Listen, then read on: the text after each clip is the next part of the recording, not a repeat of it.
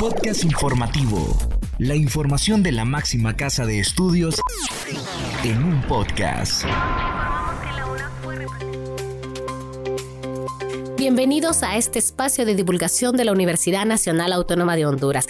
Les saluda Catherine Ramírez. En esta edición le informamos que las asignaturas de formación general continuarán brindándose en modalidad virtual. En agosto inicia el proceso de admisión para la carrera de terapia funcional. Abren convocatoria de publicación de artículos científicos en revista Población y Desarrollo. Citrauna reconoce la labor del rector Francisco Herrera. Iniciamos con Hugo Duarte, quien nos informa que entre 7 y 10 subvariantes de COVID-19 circulan en Honduras.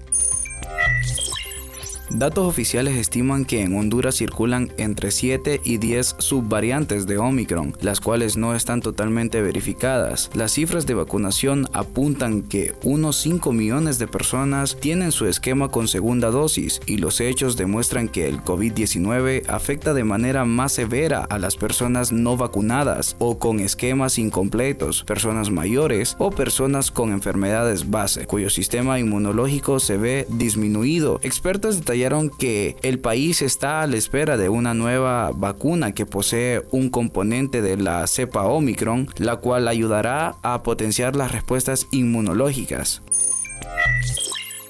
Escuchemos ahora a Kevin Ávila explicando el proceso de admisión para la carrera de terapia funcional. María Chávez, coordinadora de la carrera de terapia funcional, mencionó que el proceso de admisiones de la carrera iniciará en el mes de agosto y finalizará en noviembre del presente año. Los interesados de primer ingreso tendrán que realizar la prueba de actitud académica en la jornada de septiembre. Por otra parte, los estudiantes que quieran cambiar de carrera pueden realizar la solicitud a partir de agosto. Cabe mencionar que el proceso de admisión para estudiar terapia funcional es una vez al año, por ende, los interesados tendrán que estar pendientes a la fecha ya expuesta.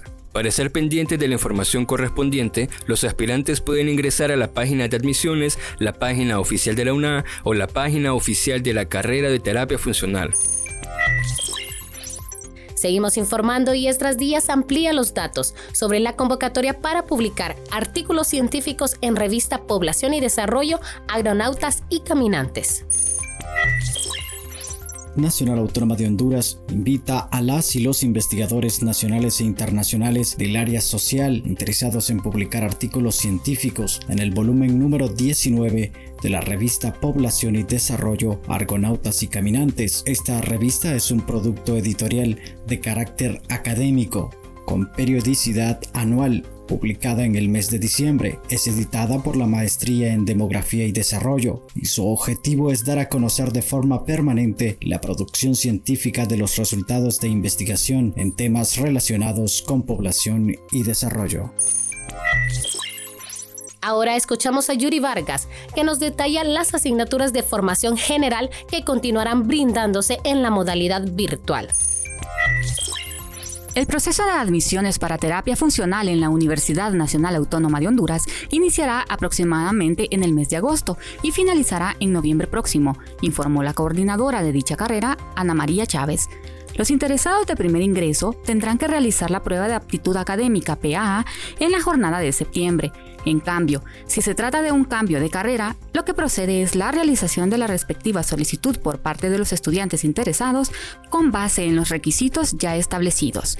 Cabe mencionar que el proceso de admisión para estudiar terapia funcional adscrita al Departamento de Rehabilitación es una vez al año. Por ende, los interesados tendrán que estar sumamente pendientes de las fechas. Finalizamos este podcast con información de Estras Díaz sobre el reconocimiento otorgado al rector Francisco Herrera por el Citrauna.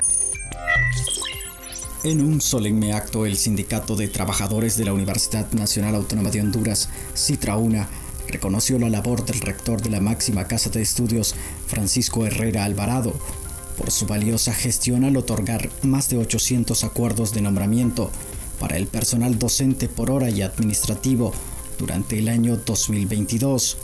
El acto se desarrolló ante las principales autoridades universitarias y medios de comunicación institucionales y nacionales. Al respecto se refirió Herrera Alvarado.